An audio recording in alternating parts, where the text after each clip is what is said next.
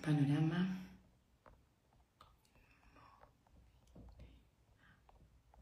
Dio. Panorama inmobiliario. Hola, hola, hola, buenas noches. Buenas noches. Vamos a esperar a los amigos de Asset Plan para hablar sobre el panorama inmobiliario después de las elecciones, sorpresivas elecciones de ayer. Así que vayan mandando sus preguntas. Hola, Cristian Lemus. Ahí llegó Asset Plan, así que los vamos a invitar. Vamos a invitar a Asset Plan. Un segundito. Invitar. Hola, delirios. Siempre se me olvida cómo te llamáis. Perdón. Hola, Oscar. ¿Cómo estáis? Bien, ¿y tú? Bien, muchas gracias por la, por la invitación y feliz de, participar en tu programa, en tu live. Oye, ¿tenéis una luz que podáis prender por ahí? Sí, denme un segundo y la voy a prender. Sí, dale, no Jaime. Sí, porque se ve un poquitito, en mi opinión, muy oscuro.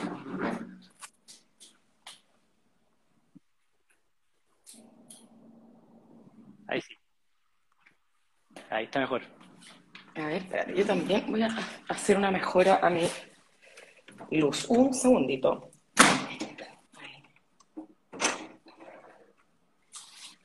Ya, ¿nos vemos bien los dos? Sí. ¿Todo bien? ¿Me confirman que nos vemos perfectos los dos? Sí, ya, entonces vamos. Qué linda tu monstera, te dicen ahí. Ah, la mía, la que está acá atrás. Gracias. Oye, bueno, vamos saludando. Eh, bienvenidos a un nuevo lunes de live en Economía. Ayer fue un día clave de varias eh, definiciones con impacto en, distintas áreas como la economía. Y como sabemos que uno de los temas que más gustan en esta comunidad es precisamente la inversión inmobiliaria, hoy vamos con un live sobre eh, el panorama inmobiliario para que hablemos de coyuntura, perspectiva de las tasas de los créditos hacia adelante, eh, los precios de las propiedades, qué podría pasar. Y también vamos a repasar los primeros pasos eh, en el mundo de la inversión inmobiliaria para quienes estén pensando en dar el paso post elecciones. Y ahí por eso hoy día estamos con un, con un gran invitado experto del sector inmobiliario. Estamos con Oscar Butazoni, subgerente de inversiones de Asset Plan, que son expertos en arriendos, administración, multifamily e inversiones inmobiliarias con presencia en Chile y Perú. Buenas noches. Oscar, ¿qué tal? Qué bueno tenerte una hora conectando con la gente y respondiendo dudas después de, sobre todo, un día tan movido como el de ayer. Totalmente. Oye, muchas gracias Javiera, muchas gracias a todos los que nos están viendo. Ayer fue un día movido y, vamos a ver, tratar de ver los primeros pasos, ver cómo se conecta lo que pasó ayer un poco con lo que, con lo que va a pasar en el mercado inmobiliario y, ver si es un buen o no un momento para poder invertir. Creo que es lo más importante que preguntan mucho. Sí, es como la pregunta del millón, la tenemos un poquito más adelante.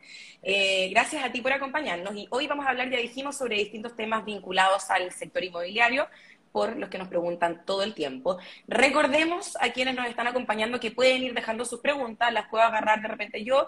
Oscar, si tú ves algo que quieras responder, me avisas y vamos a ir respondiendo la mayor cantidad de preguntas mientras vamos eh, conversando.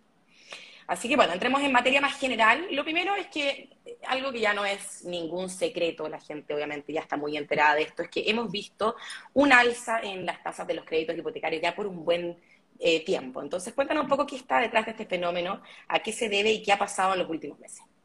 Mira, el, principal impulso eh, de alza a las tasas hipotecarias estaba principalmente por los retiros de los fondos de pensiones eh, y, el, y en el último tiempo por el posible cuarto retiro que pudo haber, en el fondo. las AFPs, si, tienen, si les retiran la plata, tienen que salir a vender esto de forma masiva y por ende con un descuento importante. Entonces prefieren ser muy, muy cautos eh, y no comprar estos papeles que podrían estar obligados a venderlos mucho más baratos y no irse a la parte larga de la curva que es eh, donde los papeles que tienen que ir a desinvertir. Entonces, ¿qué es lo que pasa? Los bancos, para hacer más atractivos estos papeles, tienen que subirles las tasas para que los puedan comprar. ¿ya?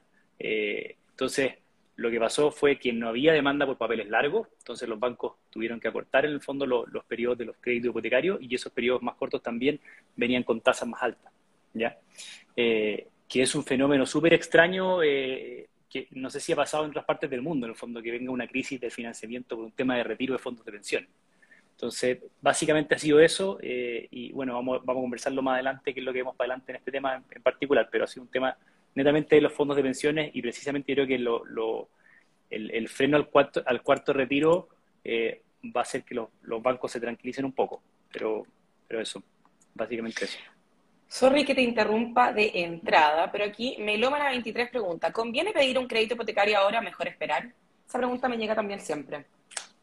Eh, los créditos hipotecarios, la gracia que tiene que son prepagables. Eh, se, pueden, se, pueden, se pueden portar, ¿ya? se pueden portar de una institución a otra. Entonces, si nosotros vemos que los créditos hipotecarios van a bajar, no habría ningún problema en tomarlo ahora siempre que negociemos buenas condiciones de prepago. Ahora, si creemos que los créditos hipotecarios van a subir, meternos hoy día una tasa, a una tasa fija no sería malo en el entendido de que creemos que va a subir.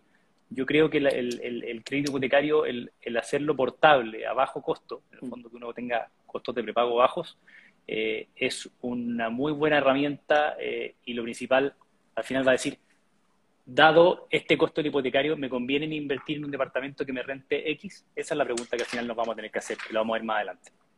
En realidad depende un poco mucho de la, de la oportunidad que uno tenga al frente. Exactamente.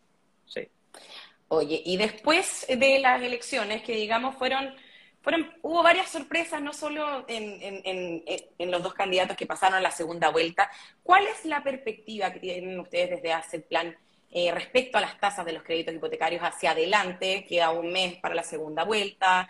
Eh, siguen pasando varias cosas, eh, seguimos con un proceso constituyente único en el mundo. Cuéntanos un poco qué, qué visualizan hacia adelante. A ver, como, hablamos anteriormente, el principal fantasma en el fondo de las tasas de los hipotecarios eran los retiros de la AFP. Y yo creo que hoy día lo, que pasó en, el Senado, donde, donde en el fondo hay un hay un 50-50, por así decirlo, hace mucho menos viable más retiros de los fondos de pensiones, o lo hace menos viable que a semanas anteriores.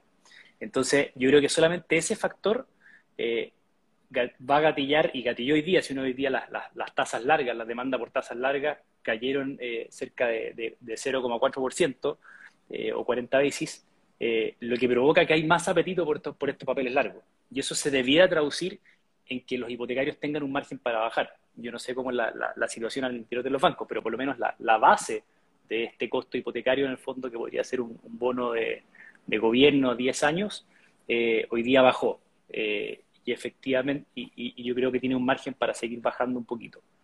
entonces, en el, en el mediano plazo, si no ocurre algo extraordinario, hay un margen para que los hipotecarios puedan bajar un poco de nuevo.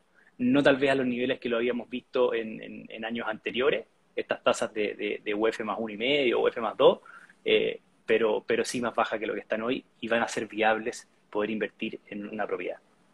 Que digámoslo, las tasas estaban en mínimos históricos, entonces también no era, no era una referencia para, para siempre. No, claro. Oye, y la pregunta de rigor y del millón, que esta, esta es la en el fondo siempre la gente que está buscando eh, comprar, ya sea para invertir, para vivir. ¿Sigue siendo un buen momento para invertir en el sector inmobiliario? Eh, como todas las cosas depende. Yo creo que sí, es un buen momento. Eh, los, lo vamos a conversar más adelante, pero los proyectos que están entrando hoy a construirse vienen con costos de construcción más altos. ¿Ya? Costos de, por, el, aumento de los costos de flete internacional, por el alza del dólar, los costos de la mano de obra, y más encima que los proyectos con pandemia tienen que funcionar con un personal reducido, entonces es más caro desarrollar un proyecto hoy. A eso le podemos sumar otras cosas, nuevas normativas que han entrado que también hacen que los proyectos sean más caros. Entonces, por el costo de construcción de un proyecto, vemos que los proyectos futuros no tienen margen para bajar. Eh, y los inversionistas, a su vez, eh, si, el proyecto no les renta lo suficiente, que tampoco son rentabilidades de loco, pero si no sé, entre un 10, un 15%, si no les renta eso, no van a desarrollar el proyecto. Entonces, eh, los proyectos nuevos que salgan eh, van a ser menos y los pocos proyectos que salgan eh, van a tener, debieran tener precios más altos. El único margen para poder bajar son los costos de los terrenos, pero, pero es algo que se mueve muy lento. Entonces, eh, mi visión, más que la de ese plan, yo creo que en, el, mediano plazo los costos de la vivienda no van a bajar. Mm. Eh, entonces, si uno hoy día uno puede encontrar buenos, buenos precios eh, en inmobiliaria y al final lo que tienen que ver es la relación entre lo que recaudo por arriendos y el valor de mi, de mi propiedad. Eso he visto en súper simple. ¿ya? Mientras esa relación sea buena y esa relación sea mayor a la tasa a la cual me voy a financiar, eh, es una, una, inversión que vale la pena evaluarla. ¿ya? Oye, lo dijiste tú eh, hace un ratito, hemos visto una alza sostenida del, de los precios de los materiales de la construcción ya por mucho tiempo durante toda la pandemia. Y, y sí, hay varias intermitencias, todavía quiebre de stock en algunos inventarios, etcétera. Esta, obviamente esto se traspasa al precio de las viviendas y al consumidor eh, final.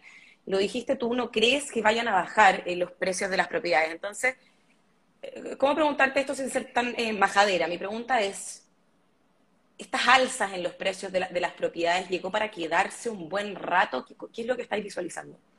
A ver, Jaira, mientras hoy día las, la salsa de los proyectos nuevos, a ver, los proyectos que negociaron sus costos de construcción, eh, uno cuando va a desarrollar un proyecto antes de comenzar a construir, negocia el contrato de construcción. ¿ya? Eh, hay distintos tipos de contrato, pero lo más simple es un contrato que uno negocia un precio con una constructora y la constructora lo construye.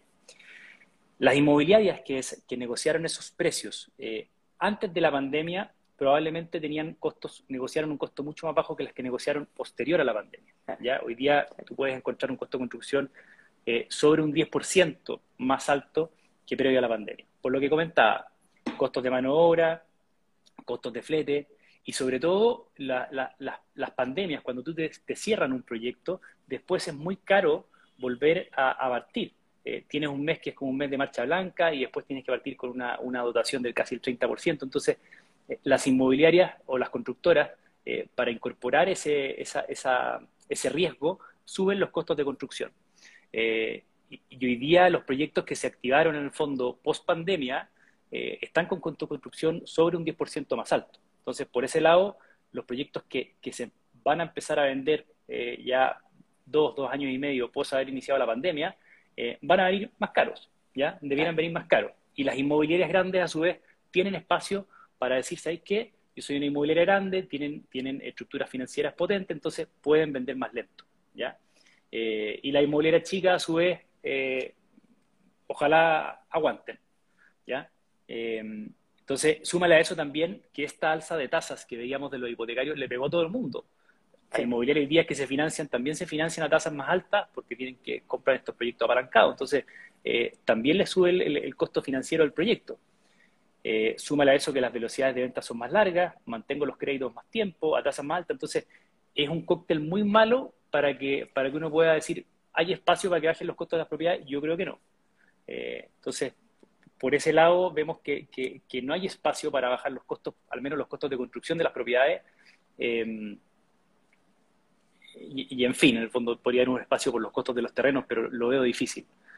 Eh, súmale a eso, súmale a eso, Jaira, que post 18 de octubre, post estallido social, las inmobiliarias pegaron un freno de mano importante al desarrollo de los proyectos. O sea, si estaban sí. viendo, no sé, 10, 7 proyectos, se concentraron en los dos más importantes o los dos que son más rentables o más seguros en, en las ubicaciones clave. Si antes estaban viendo muchas ubicaciones, ubicaciones que no eran eh, tan hotspot, eh, no, ahora se concentraban en ubicaciones eh, más probadas, cercanas a metro, etcétera, con proyectos con buena densidad, etcétera. Entonces, va a haber una, también una menor entrada de proyectos. Y el déficit adicional vemos que sigue aumentando. Entonces, es, es, un, es, una tormenta que no es agradable desde el punto de vista de lo que va a pasar en el fondo de que no, no, la gente va a tener menos capacidad financiera para comprar propiedades, pero el déficit habitacional sigue aumentando. Mira, Jaime Z bueno, y el suelo también no es infinito, pues también la población no, va claro. creciendo, se va acabando. Jaime ZB dice, un 10% te quedas corto, trabajo en el rubro y el alza está entre 15 a 20%. No, exactamente bueno, ahí, ahí, lo ve, en el fondo yo dije solamente en, en costos de construcción directo, el, el, material y cosas así, pero sí, tienes razón. Oye, bueno, y en ese sentido, para los que se vienen sumando, ya, lo, ya dejaste un poco entrever un poco cómo se viene la cosa. Hablemos a rasgos generales de qué estás viendo para el próximo año, los que vienen con menos permisos de edificación. Eh, bueno, también hablemos un poco de las condiciones crediticias para las personas, han cambiado bastante. Mm. Eh, y eso en el fondo limita el acceso al crédito hipotecario para la compra. Eh, ¿Cómo se viene en términos generales eh, el sector inmobiliario en los próximos dos años, tres años? A ver, yo creo que lo, primero es que ya vemos que hay un cambio en el, tipo de producto. ¿ya? Eh, hoy día el inversionista está mucho más informado y reconoce los distintos conceptos que tiene que incorporar ese proyecto para que sea un proyecto para inversión. Un proyecto de inversión es totalmente distinto a un proyecto no de inversión.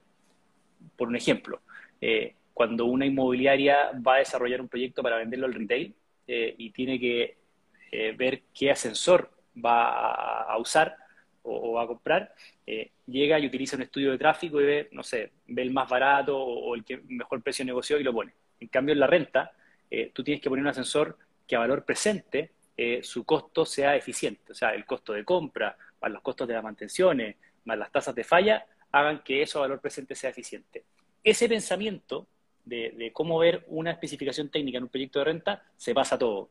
Las ventanas, los mm. pisos, la calidad de los amenities. Entonces, hoy día eh, las inmobiliarias han ido cambiando los proyectos y incorporan terminaciones para renta, que tal vez son un poquito más caras, pero son más durables. Eh, y también creemos que va a haber un cambio importante en el formato de compra, perdón, formato de proyectos que se van a comprar. Eh, existen los proyectos multifamily, que son proyectos que son enteros para renta y hoy día generalmente son de un solo dueño, eh, puede ser un fondo de inversión, una compañía de seguro, una inmobiliaria, etcétera, pero vemos que hay un cambio, que la, gente está pudiendo ahora comprar proyectos multifamily en forma directa, pero van a funcionar solamente para renta. Y eso tiene muchas ventajas asociadas eh, y es el formato de compra que está llegando para quedarse. Nosotros eh, estamos vendiendo un par de proyectos así, las inmobiliarias están con interés en desarrollar este tipo de proyectos porque ven el beneficio que genera para los clientes. Entonces, este es el nuevo formato de compra que va a empezar a penetrar eh, y debería empezar a entrar fuerte. ¿Te parece que respondamos un par de preguntas sobre este bloque en el fondo y después pasamos a los primeros pasos en el mundo inmobiliario? Alguien por ahí preguntó, ¿cuál es la renta mínima promedio para optar un hipotecario? Eh, hoy día hablaba con un ejecutivo del banco a propósito de esta entrevista y me dijo, no voy a decir el nombre, pero desde 600 mil pesos. Desde 600 mil pesos eh, y puedes complementar renta. El problema es que con 600 lucas eh, es, son pocas las propiedades que te puedes comprar. Eh, pero si no lo ves, mira, legalmente los bancos van a evaluarte si ganas sobre 600 mil pesos, pero yo creo que hoy día un millón, un millón dos y tratar de complementar renta en el fondo para poder acceder a una propiedad. Porque te van a pedir, te van a pedir, te van a pasar eh, de, un equivalente a un hipotecario que sea un cuarto de tu, de tu renta, de tu renta, ¿ya? la renta tuya o la renta complementada. ¿ya? Perfecto.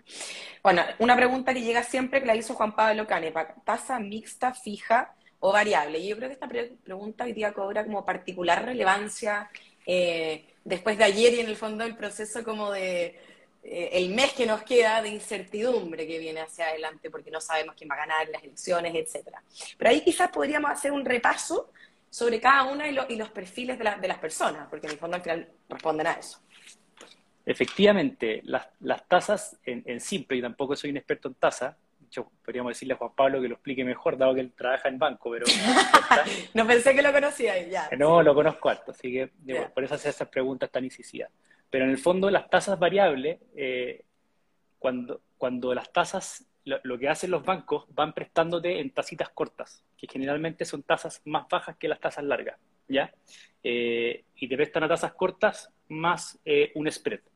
en cambio, la tasa fija es una tasa que es más larga y es más cara. Yo creo que ahí la visión, si ir a tasas, a ver, lo primero, la gracia del sistema hipotecario en Chile es que uno se puede portar. Si tú estás en tasas largas o en cortas, te puedes exportar siempre de una a otra, ya sea en el mismo banco o de un banco a otro. ¿ya? Y es muy, es muy eh, rápido y es fácil, es online el trámite, funciona Efectivamente. Entonces, va a depender ya de las perspectivas de uno.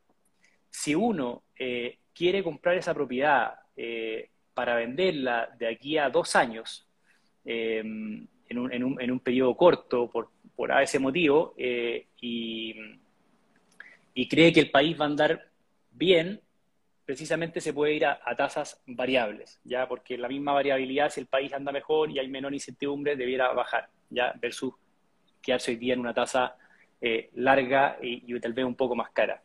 Ahora, si, si creen que, esta inversión la quieren para tenerla al crédito mucho tiempo eh, y, creen que el país va a andar peor o las condiciones financieras van a andar peor, mejor meterse en una tasa fija. Eso es como en simple lo que yo diría, ¿ya? Eh, pero lo principal, lo más importante, es que cuando vayan a negociar una tasa fija o variable, negocien muy bien las condiciones de crédito, ¿ya? Me refiero a los costos de prepago, eh, si, me van a, si yo me estoy comprando una propiedad a plazo, en el fondo que la compro hoy día en cuota y me la entregan dos años más, eh, ¿me van a respetar o no esa tasa? ¿Cuáles son los costos de los seguros? pero principalmente el prepago, ¿ya? Porque los bancos se cuidan, y, y véanlo cuando cotizan tasas variables, de que hay, hay, veces que te ponen un costo de prepago que hace que cuando tú vayas a prepagar, para ti sea indiferente cambiarte, en el fondo. Sea tan caro prepagar que mejor quedarte ahí. Entonces, eh, es súper importante ver eso, los costos de prepago. Pero yo creo que si alguien eh, cree que Chile va a andar mejor eh, y quiere ir en, una inversión súper corta, se puede ir a una, a una tasa variable y, por el contrario, si creen que el país no, no, tienen tanta certidumbre de la, de, la, de la estabilidad financiera del país y quieren ir quieren quedarse con esa inversión mucho tiempo, pues una tasa larga. Pero, repito, ahí el gran, el gran, el plato de fondo de ese crédito van a ser los costos de prepago. ¿ya?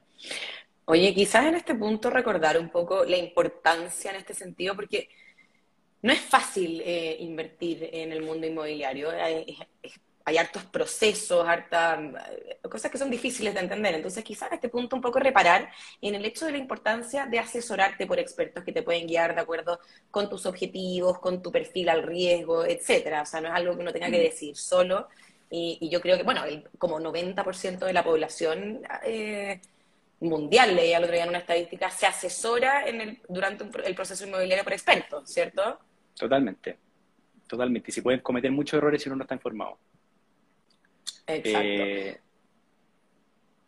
me iba a preguntar algo, Fera.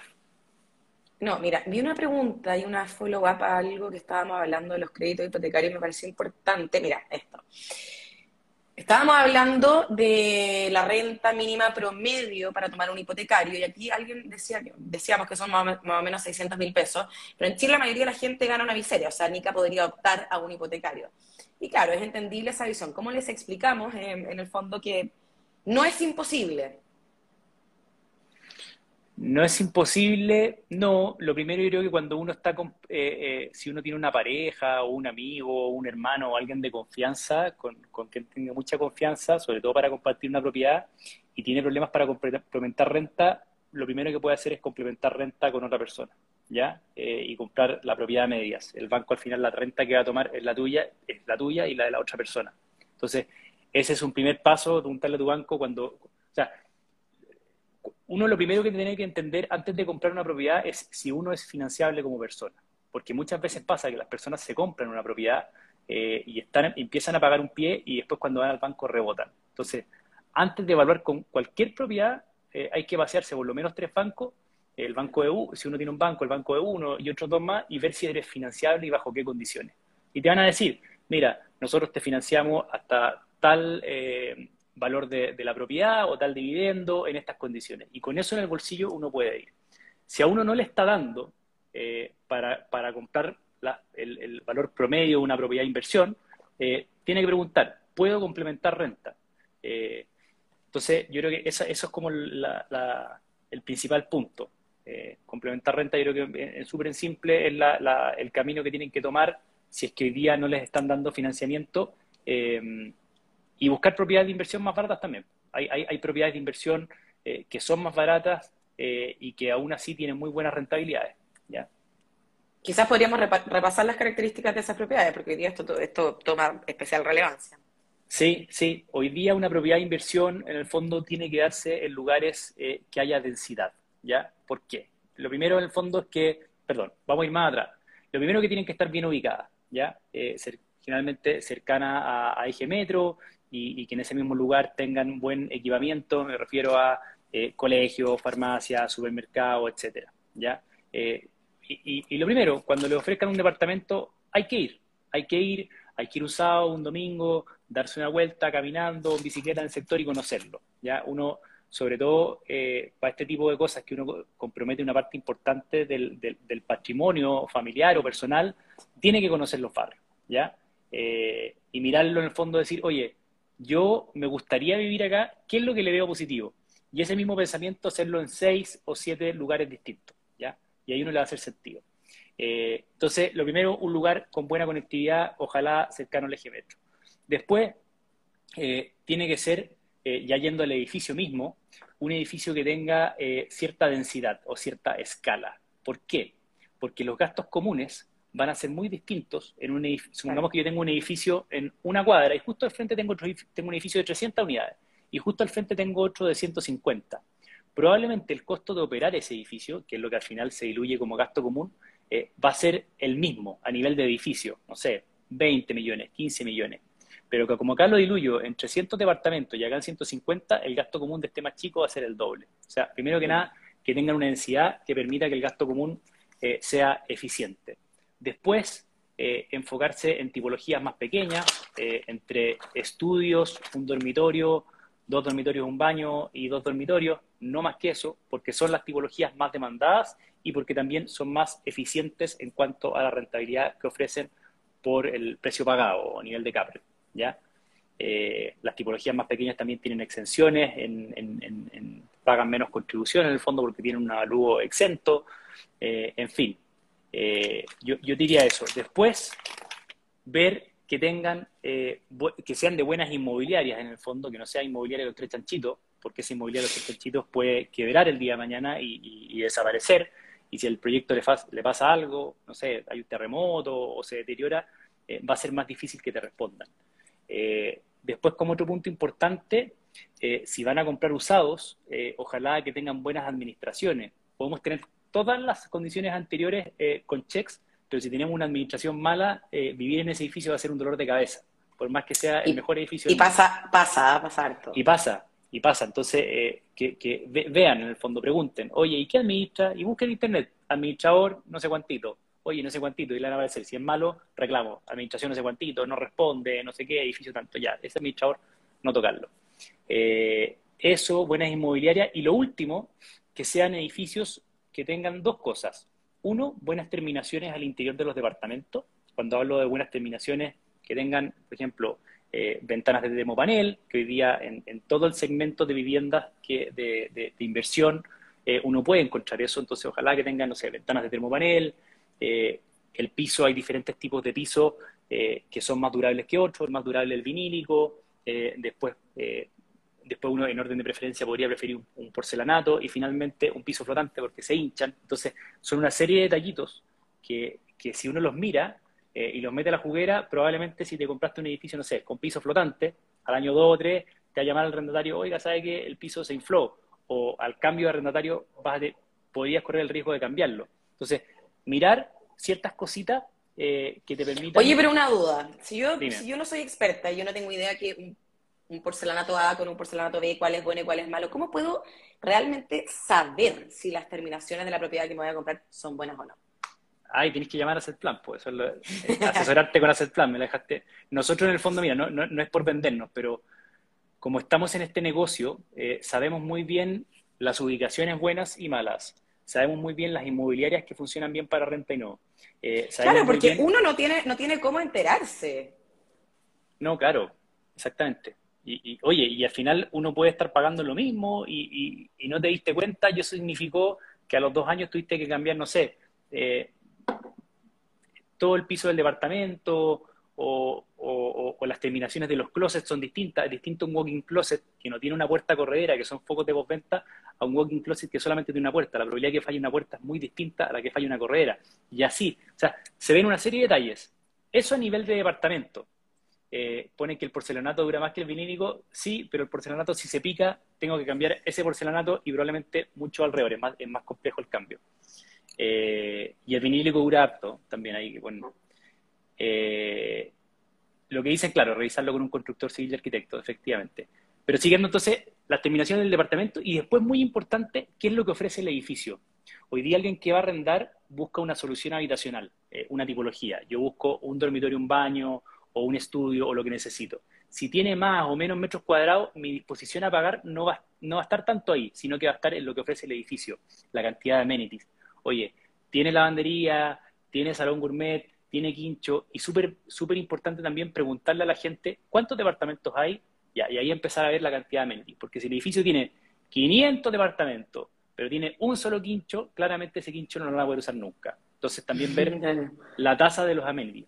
Porque la gente el día que viene a estos departamentos que son más pequeños, lo que busca es que fuera de ese departamento uno pueda desarrollar las actividades extra a la casa como el asado con los amigos, o en un quincho, o hacer ejercicio en un gimnasio, o pasear al perro en un pet spa. Entonces eh, hay que fijarse mucho en lo que ofrece el edificio en cuanto a amenities y las terminaciones propias del departamento. Y esas dos cosas son súper importantes.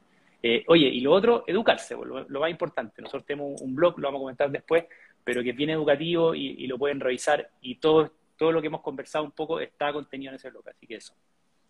Oye, eh, breve, datos de Assetplan, www.assetplan.cl y si no acá el arroba assetplan.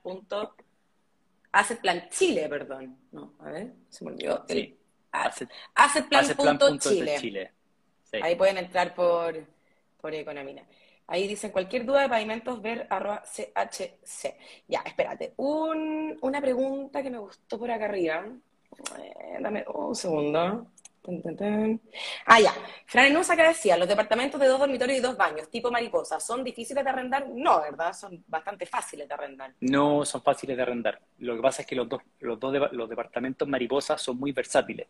Te sirven para una familia, te sirven para una pareja de amigos, te sirven para dos desconocidos. Y hoy día hay aplicaciones que te buscan un, un roommate en el fondo para tu pieza. Entonces, es una tipología que es muy versátil. Eh, no, no es tan fácil, eh, es más fácil, es fácil de arrendar, no digo si es más fácil, pero es fácil de arrendar. Es una tipología que es de un caballito de batalla. Oye, y después estaban preguntando mucho, ¿precio de propiedades usadas va a bajar? ¿Van a bajar? Buena pregunta. Eh, a ver, las propiedades usadas en Chile hoy día tienen un valor más bajo, más que porque sean usadas, es porque no hay facilidades, esto es lo que yo opino, eh, no hay facilidades de pago. Ya hoy día la inmobiliaria, si tú compras una propiedad nueva, eh, casi que no tienes que poner pie porque puedes pagar el pie en cuota según tu capacidad de, ahorro mensual. Eh, y esas condiciones financieras no se, no se dan en las propiedades usadas. ¿ya? por ende, las propiedades usadas tienen un precio mucho más bajo y muchas veces, si uno tiene esa plata en el bolsillo, es mucho más rentable en términos de cap rate lo que le saca una propiedad usada. si van a bajar, yo lo, veo también difícil. Yo creo que el precio de las propiedades usadas va de la mano de las propiedades nuevas. Y como nombramos al principio, hay, hay, hay un margen corto para que bajen. Eh, tendría que darse una situación que, a nivel país eh, nos veamos, veamos una, una, situación, una crisis financiera bastante compleja. Yo creo que ahí efectivamente hay, hay un margen para que los activos bajen. Pero mientras no haya una crisis de, empleo importante que obligue a la gente a tener que desprenderse de su activo, eh, no, no debieran bajar. Al contrario, en el fondo hoy día van a entrar menos viviendas eh, y tanto nuevas como usadas eh, van a tener menor presión a bajar por ese lado. Oye, estuvimos hablando de departamentos como de fácil arriendo y venta, y ahí Ivonne Cardoso, yo no sé si estoy leyendo mal la pregunta, me pregunta peor sector, ¿será que será lo más difícil de vender? La pregunta. Porque no hemos hablado de sectores como por Santiago, peor sector. lo más difícil de vender. Eh, yo creo, mira, generalmente a nosotros lo que nos cuesta vender es lugares la ¿Qué es lo que nos cuesta vender? Mira, eh, como les comentaba un poco, estos, los, los, proyectos que no reúnan estas condiciones de renta van a ser más difíciles de vender, porque la gente los busca menos. Día la gente está más informada y, busca eso. Entonces, un proyecto que no está cerca del metro, que no, está, eh, no tiene escala, que no tiene amenities, va a ser menos competitivo que un proyecto que sí lo tiene. ¿ya? Esa, esa es la, primera, la primera ecuación. Eh, yo creo que también este tema que hablábamos de proyectos con administraciones malas, sobre todo los usados, porque imagino que su, su, pregunta va a los departamentos usados, o sea, un proyecto con mala administración va a costar venderlo. Eh, pero, pero si el proyecto reúne las condiciones de renta, no, no va a costar venderlo. Eh, no, no, te diría así que uno puede encasillar como proyectos malos para vender, todo, todo tiene su precio y si está a precio de mercado, debiera demorar el precio normal que toma vender una propiedad. ¿Ya? Es un tema más de precio. Pero, pero claro, lugares, lugares donde haya poca penetración del mercado arriendo, efectivamente va a ser más difícil de vender, porque el inversionista que quiera comprar ahí o hacer plan cuando lo, cuando lo asesore, tiene poca data. Entonces, eh, cuando tienes poca data, para poder evaluar una inversión es más difícil eh, poder hacerla.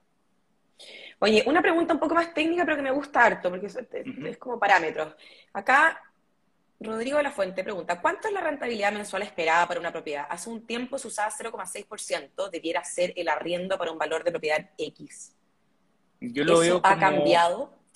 A ver, yo lo veo anualmente, más que, más que mensual. Eh, nosotros, así para explicarlo en simple, uno cuando va a comprar una propiedad tiene que ver primero cuánto es la relación entre el arriendo eh, por 12 meses eh, sobre el precio de la, de la, vivienda. ¿ya? El precio del arriendo por 12 meses lo puedes llevar a UEF porque el precio de la vivienda está en UEF sobre el precio de la vivienda. Ya eso le vamos a llamar un cap rate bruto. ¿ya? Eh, yo creo que hoy día uno puede ver cap rate brutos de ese nivel de, de, de un 4,5 y si después a ese proyecto yo le resto todos los costos que me va a costar operar, que son la vacancia, el costo de un, de un administrador profesional, eh, el costo del corretaje, las contribuciones, no voy a entrar todavía al crédito, voy a tener un cap rate neto, ¿ya? O sea, el margen operacional que me dejó esa propiedad antes de pagar la deuda sobre su valor, eh, sobre su valor de, mercado. Y eso, hoy día, hoy día uno puede entrar, encontrar propiedades eh, que, que, renten antes de pagar la deuda un 4%. Ya eso es más o menos lo que uno puede ver. Ahí, obviamente, en el sector oriente los cap rates son más bajos, la rentabilidad es más baja, eh, y en sectores medios las rentabilidades son más altas. Pero hoy día uno podría poder buscar un cap rate, en el fondo, que cap rate neto, me refiero a lo que te queda antes de pagar la deuda sobre el valor de la propiedad, en torno a un 4%. Oye, veo muchas preguntas de sectores específicos. Vamos, vamos a hacer una pausa en esto para poder avanzar en otros temas, porque dado que ya eh, repasamos un poco las perspectivas futuras, metámonos ahora en los temas más eh, práctico, higiénico, si tú quieres, eh, de la inversión inmobiliaria. Porque para alguien que no está interiorizado en esto, y yo creo que somos muchos, eh, ¿podrías hacernos un repaso un poco de los primeros pasos a dar? Onda, ¿Por dónde se parte? Feliz. Oye, mira, yo, el, proceso de inversión inmobiliaria lo diría, lo diría en dos partes. Lo primero es la selección y después uno que selecciona la compra y la operación, ¿ya? Que son dos, son dos procesos que uno tiene que entender bien el, el orden, porque si uno lo hace de forma desordenada puede llevarse sorpresas muy desagradables. Entonces, lo primero que yo haría, si me voy a comprar una propiedad, es definir cuál es mi capacidad de ahorro, ya de pie. Yo puedo tener un pie eh, y, si me falta plata para el pie, lo puedo pagar en cuotas. Entonces, tengo que definir, ya sea como familia en forma personal, cuánta es la plata que puedo destinar mensual a pagar esta cuestión. ¿ya? Eh, eso es lo primero. Entonces, establecer una capacidad de ahorro mensual para pagar un pie. Después, entender muy bien cuáles son las modalidades de compra. ¿ya? Hoy día uno puede comprar eh, en blanco, en verde, entrega inmediata o puedo comprar usado y esas distintas etapas de compra tienen eh, distintas condiciones. Cuando uno compra en blanco, compra antes de que el proceso inicie, el proyecto inicie construcción o tenga permiso de edificación. Eh, cuando, compra, cuando compra en verde es cuando compra cuando el proyecto ya se está construyendo. Entrega inmediata es que el proyecto ya está listo, me lo pasan. Eh, y usado efectivamente cuando ya tiene un, un primer dueño. Entonces, entender cuáles son las ventajas y desventajas de cada una de esas compras y las condiciones, ¿ya?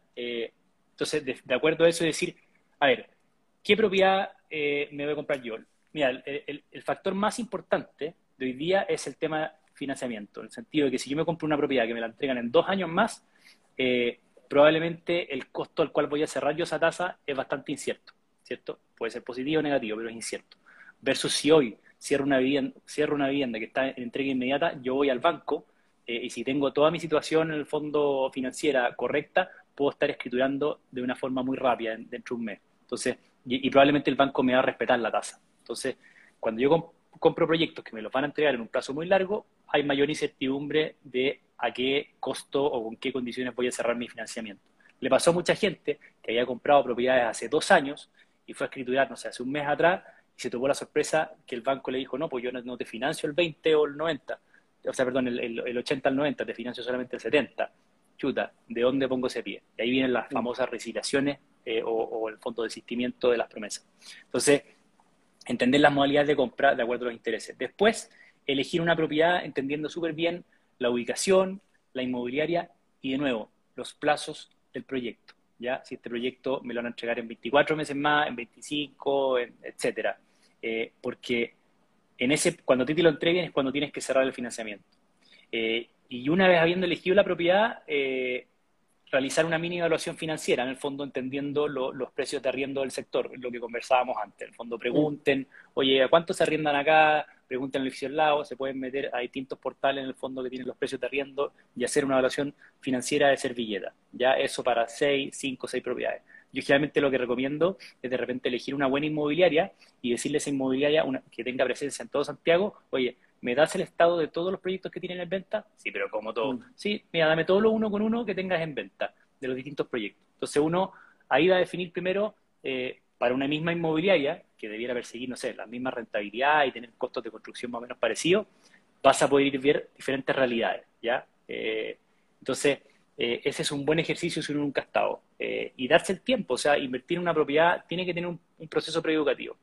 Imaginemos que hicimos la mini evaluación financiera y me dio, me gustó la propiedad, me dieron los números. Lo primero, antes de comprar cualquier cosa, voy al mercado financiero a cotizar financiamiento. ¿ya? Eh, cotizar con las instituciones financieras y entender eh, las condiciones del crédito. Me refiero a seguro, costos de prepago, si me mantienen o no la tasa y sobre todo lo más importante es saber si uno va a poder cumplir las condiciones que me exigen cuando me entreguen la propiedad. Puede que en el fondo ya, no sé, te, imagínate en dos años más tengas dos hijos y tu capacidad de pago sea distinta, etcétera, no sé ver si uno la puede cumplir. Habiendo estado check con el financiamiento, más o menos que, te aprueban como, persona, eh, ir allá a, la compra, a la, reserva, firma de promesa eh, y, empezar a pagar el pie de la propiedad. Ahí es súper importante entender todas las condiciones de la promesa, ¿ya? Eh, en qué forma la voy a pagar, si es una promesa que la puedo ceder o no, si yo estoy complicado tal vez quiero cederla, o si subió mucho de precio el sector, me conviene cederla, eh, entonces ver si son cedibles o no, ver qué pasa si la inmobiliaria se, se, atrasa sobre la fecha. Pasó que mucha gente, las inmobiliarias se atrasaban y la, gente veía que las tasas empezaban a subir y no tenían ninguna herramienta legal. Eso es lo que me da nervio de la compra en blanco y en verde, que no, no te entreguen cuando te dicen que te van a entregar. Por, eso es súper importante que, que, uno vea las condiciones, porque te digan, oye, mira, ¿sabes qué? Nosotros hasta esta fecha te entregamos y si pasa esta fecha tú puedes salirte la promesa, no sé, sin costo. Claro.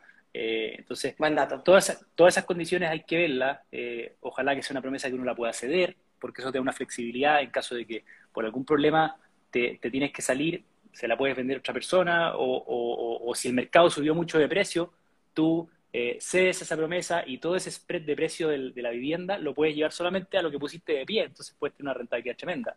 La inmobiliaria no, no les gustan las sesiones, ¿ya? Pero, pero si uno puede optar por esa sesión, súper bien. Y, ya habiendo ya cerrado la, la, promesa eh, y habiendo empezado a pagar los pies, eh, antes de que te entreguen la propiedad, pololear de nuevo con los bancos, ¿ya? pololear de nuevo con las instituciones financieras y ver, porque tal vez, oye, en el tiempo nos pusimos más guapos o más guapas y, y, ahora somos más atractivos para, otro banco que no es el que me dio la mejor tasa en ese momento. Los bancos cambian mucho, ¿ya? según campaña, etcétera. Entonces, darse de nuevo una vuelta por los bancos, cerrar el financiamiento y eh, en ese proceso también ver el, el, operador. Seleccionar, si es que lo van a hacer para inversión y no quieren saber nada de la propiedad, yo se lo recomiendo que seleccionen un operador, ver en el fondo eh, cuáles son las funciones del operador. Oye, va a encargar de la recaudación, del corretaje, de la postventa, eh, de la cobranza, cómo hacer el manejo de las platas, me va a pedir plata o él la va a poner y me la va a descontar de los arriendos, quién es ese operador, porque puede ser un operador que me, que me ofrezca condiciones súper atractivas, pero, pero yo sé que funciona solamente con una planilla Excel, entonces cuando crezca eh, no me va a llamar, no me va a contestar, entonces eh, seleccionar muy, muy, bien eso, ¿ya? Para, Oye, yo, yo, creo, yo quiero agregar algo que va a sonar horrible, pero es la pura y santa verdad, porque yo viví este proceso eh, en diciembre del año pasado, no solo por lidiar con los bancos, es clave la relación con el ejecutivo, te juro. Uno pensaría que, estas cosas no pasan, pero es clave también tener una muy buena relación con el ejecutivo, que siempre uno lo puede apretar un poquitito más, un poquitito menos, ir sacando algunas cosas, algunos costos, etc. Es un, es, un, es un dato que uno no sabe en el momento, pero que sirve harto y te puede hacer toda la diferencia. Totalmente, totalmente. Oye, eh, bueno, en esta línea de lo que estamos, de lo que estamos conversando y en términos de, utilidad pública para las personas que nos están acompañando, y en este como rol de educar a la ciudadanía que hemos venido hablando, que es tan importante en, materias económicas financieras, supe que ustedes tienen algunas noticias que contarnos ahí. Em, sí. Desde hace plan. Cuéntanos un poco, espérate. Y Julio Alarcón, no, no me devoré en Estados Unidos porque me tocaron todos los días horribles. Ya, dale. ya, bien Julio, buena, bueno, buen comentario. Oye, eh, no, mira, contarles que nosotros hace un tiempo atrás tenemos un blog eh, con educación financiera, eh, eh, donde hemos ido sacando diferentes contenidos en base a los problemas que hemos visto en nuestros inversionistas o, los mismos arrendatarios o en este proceso de, compra y inversión en una propiedad. ¿ya? Eh, y lo que decidimos fue eh, empaquetizar toda esa información en forma cronológica y educativa y armar un ebook que lo vamos a sacar pronto. De hecho, los que se quieran inscribir para que les llegue, se pueden inscribir en www.blog.assetplan.cl eh, ahí se pueden inscribir para que les llegue este ebook y va a ser básicamente un manual de la inversión financiera para esos primeros pasos. ¿ya? Toda esta información que estamos comentando acá y mucha otra, allá hasta hora de pega y, en forma súper entretenida y explicada de una forma muy bonita, eh, con gráficas y en simple, eh, está recada ahí y ya sé que al final, cuando uno sabe y tiene los conocimientos de lo que está haciendo la inversión, es mucho más entretenido, porque sabe lo que está pasando detrás. Oye, chuta, ¿qué pasó? ¿Por qué subieron las tasas? Lo entiendo. ¿Por qué me bajaron los precios? Eh, lo entiendo. ¿Qué tengo que negociar? Y, la y hacer una conversación con un ejecutivo, entiendo lo que hay que preguntar. Entonces, el, este proceso de, la inversión de un departamento para renta, que a veces es súper jodido en el fondo, eh, buscamos hacerlo mucho más agradable y una experiencia mucho más educativa eh, para las personas a través de este ebook que vamos a sacar. Oye, y el blog es súper bueno, se llama El Acetivo, para los que no alcanzaron a notar, es www.blog.assetplan.cl para que puedan revisarlo. Ahí Fran lo, está, lo está poniendo. Y cualquier cosa nos escriben por interno a mí o a Assetplan y se los mandamos. Mira, Sea Peñalosa pone, pero los ejecutivos ganan con meterte un hipotecario o ganan más con abrir cuentas corrientes. Sea Peñalosa, tú estás en la mejor eh, posición para negociar tu hipotecario porque los bancos se pelean a los clientes hipotecarios porque son de largo plazo, ¿cierto, Oscar? Así es, así es. Oye, Ivo Campos que pregunta cuánto sale el ebook gratis. La idea es educarlo y que, y que se atrevan a invertir, no, no obligarlos a invertir. Eh, y si les gusta, encantados de poder ayudarlos y acompañarlos. Hacer plan una empresa que lo, lo que busca en el fondo es que, que, que, la, que la experiencia de inversión, además de ser rentable, sea placentera y, no un cacho en el fondo. La idea es solucionar tu problema, no agregarte un problema.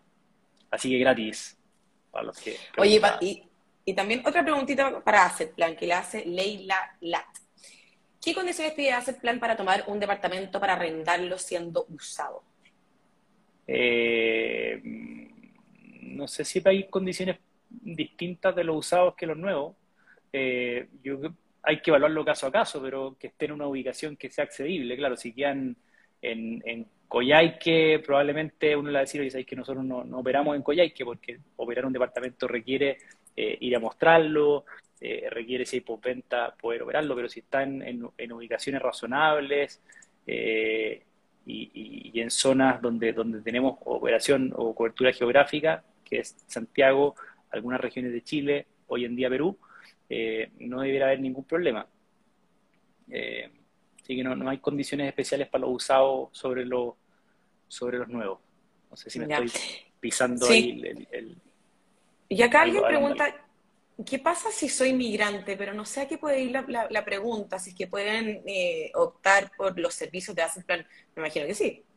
Totalmente, obvio, obvio que sí, con gusto. De hecho, gran parte de la gente que trabaja en Asset Plan eh, son, hay, hay venezolanos, hay de todas las nacionalidades, argentinos, eh, así que una empresa que, sobre todo los migrantes los lo acogemos eh, en su proceso de inversión o de arriendo.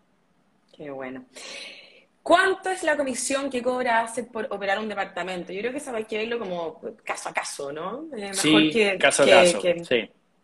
Sí, pero una tarifa súper de mercado, no la voy a decir ahora, pero, pero es de, mercado y si hay un convenio con la inmobiliaria más baja y hoy día sobre todo hay distintas tarifas si, si es con, con seguro, ¿no? Así que ahí hay que verlo caso a caso en la página está todo, eh, es súper transparente, pero ahí está todo.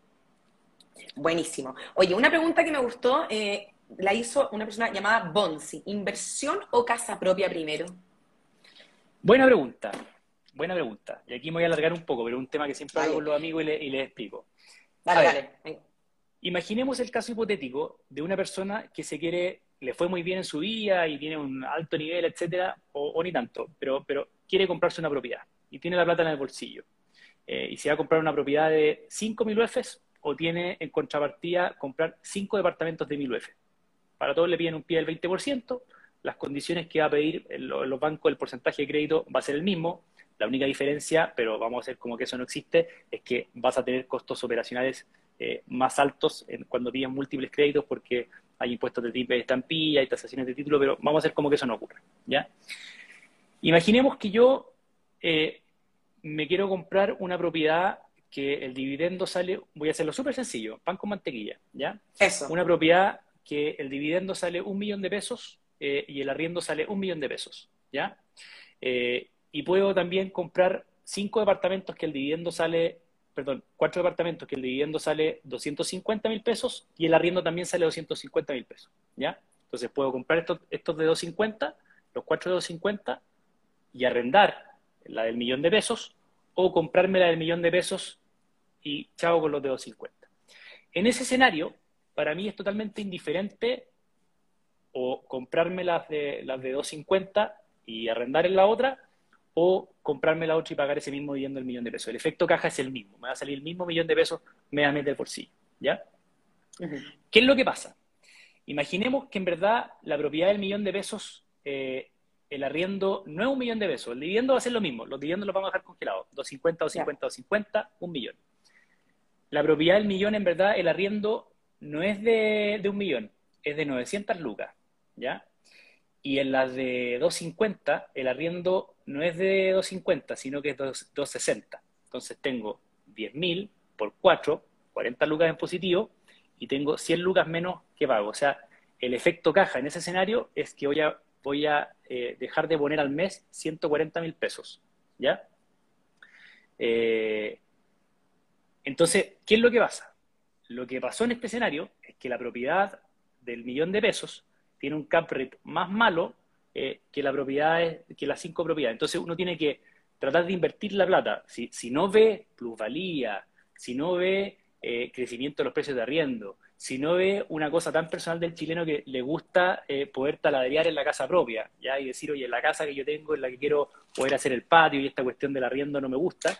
Si no ve esas cosas, uno debiera invertir su plata en propiedades que tienen buenos cap o sea, que la relación entre el arriendo y el valor de la propiedad es bueno, y arrendar en propiedades que el cap es más malo, por así decirlo, que la relación entre el arriendo y el dividendo eh, es peor.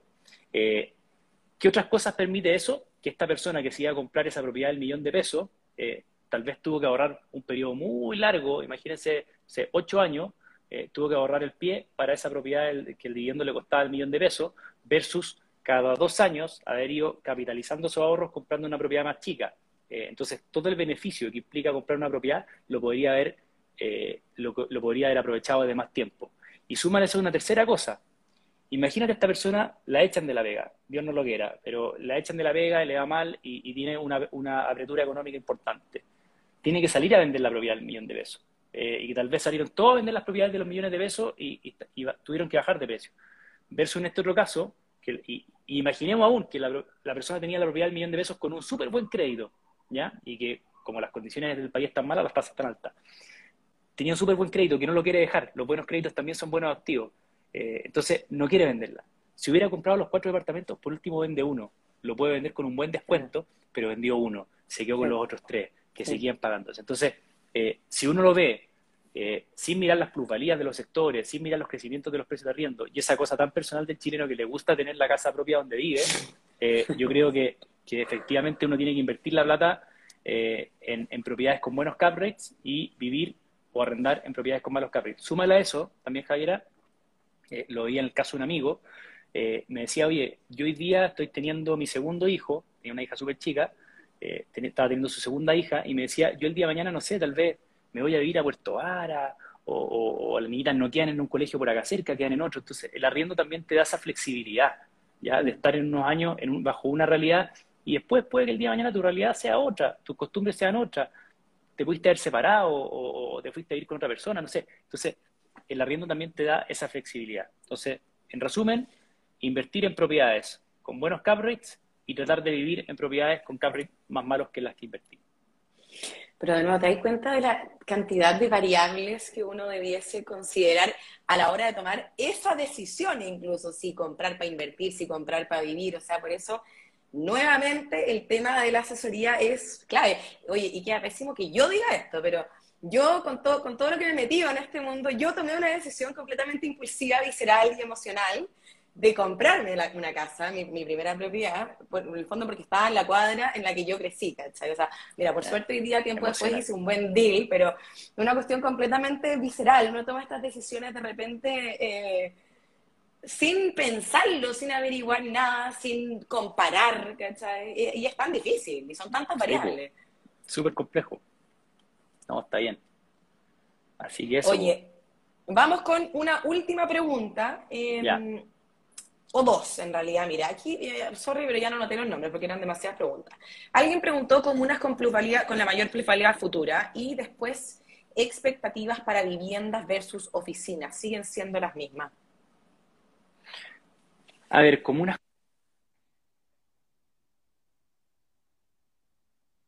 ¿Escuchas? Ahí sí. Soy yo. Yo. Ahora sí. Ahora sí. ¿Ahora me escuchas? Ya. Sí. Entonces, comunas con plusvalía, la plusvalía va a venir, por ejemplo, de una nueva estación de metro. Generalmente ustedes pueden meterse a la página del metro y ver dónde van a ir las nuevas estaciones de metro. Yo creo que es un factor importante de plusvalía, ya una nueva estación de metro. Realmente cuando llegan a estaciones de metro, eh, eh, provoca varias cosas. Una, que, la gente, que vivir ahí sea más atractivo por la distancia a los pueblos laborales eh, y también eh, que las inmobiliarias que quieran construir ahí, bueno, esto, pasaba hasta, hace poco porque ahora hay una nueva normativa, pero em, cuando tú construyes a menos de 300 metros del metro, puedes construir menos estacionamientos. Entonces, para las inmobiliarias también es más atractivo vivir ahí. Entonces, si yo compré ahí y más inmobiliarias empiezan a desarrollar, eh, puede provocar que el, precio también de la vivienda eh, suba. Eh, entonces, yo creo que el, factor metro es importante. hoy día en las regiones yo creo que va a venir un, factor de plusvalía importante. Las regiones no han tenido esa alza de, precio de la vivienda tan, tan, agresiva que ha habido Santiago. entonces hay comunas como, como Concepción, lugares de La Serena, etcétera, otras ciudades del sur que, hoy día va a pasar que el precio suba. Eh, comunas donde se vaya a congelar el plano regulador. Cuando se congela el plano regulador, generalmente ya no se pueden construir viviendas, entonces las pocas hay mayor, presión, mayor demanda por viviendas ahí, también puede ser que suban. Eh, en fin, pero, pero es caso a caso. O sea, el día que te diga una comuna que va a tener plusvalía, eh, no estaría acá, pues, estaría, estaría en la playa ah, tomando sol, estaría es difícil, es súper difícil determinar cuáles van a ser los lugares con plusvalía. ¿Y la segunda pregunta era de oficinas y departamento? No, propiedades versus oficinas, si siguen siendo las mismas como eh, eh, expectativas, era la pregunta, ¿no? Históricamente las propiedades de, residenciales eh, tienen menor riesgo que las oficinas y que los locales comerciales. eso no lo digo yo, lo dicen en el fondo data de, Estados Unidos que siguen en el fondo el, el riesgo de los distintos fondos de inversión públicos que se transan en bolsa. Eh, así que son propiedades de menor riesgo las residenciales. Eh, y respecto al mercado oficina, es un mercado que, yo creo que con la pandemia tiene mucho por escribir, ¿ya? Tiene mucho por escribir cómo van a cambiarse las oficinas, qué va a pasar. Entonces, eh, yo personalmente, que soy una persona que le gusta más ir más a la segura, no sé si me metería hoy día a una oficina a no ser que esté a un precio totalmente regalado, ¿ya? Ahí se, me se ha visto arte igual, se ha visto arte igual. Sí, se ha visto, se ha visto se ha visto, pero, pero no, es mi expertise, no es la expertise tampoco de, Asset Plan, entonces sería eh, hablar eh, un carril que no queremos decir que, en, este, en este live. Perfecto. Oye, Oscar, nuevamente yo creo que hagamos un llamado a asesorarse, así, cualquier cosa que quieran, www.assetplan.cl. Acuérdense que tenemos el ebook en el blog de Asset Plan. Oscar ahí invita a la gente a revisar el blog en www www.blog.assetplan.cl.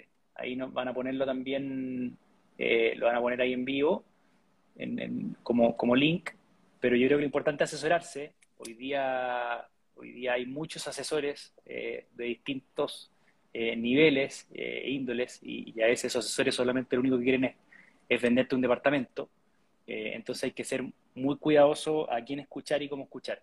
Porque cuando te dicen, no, cómprate un departamento y después ve el financiamiento, algo huele mal, ¿ya? porque puede que rebotes. Entonces, asesorarse, asesorarse bien, a uno mismo asesorarse, buscar en internet, el mismo blog, el mismo ebook, eh, educarse. La, inversión inmobiliaria en, una familia puede ser un, activo súper importante y un factor importante del patrimonio cuando tengan 60 años o, más. Entonces es algo que uno debiera dedicarle el tiempo, menos horas de Netflix, más horas de estudio de, propiedad inmobiliaria y créanme que van a ser bien eh, invertidas. Oye, Oscar, se nos fue volando la hora, te agradezco un montón que hayas venido a responder todas las las preguntas, las dudas y, un poco hablar del contexto con la buena disposición, con la buena onda que tuviste. Así que mil gracias y bueno, cuando quieran son bienvenidos nuevamente en Lives acá en Economía. Así que un abrazo y muchas gracias. Y le vamos a cobrar un asado a por hacer preguntas. ¿Ah? De todas maneras. Chao, que estés bien. Salud, chao.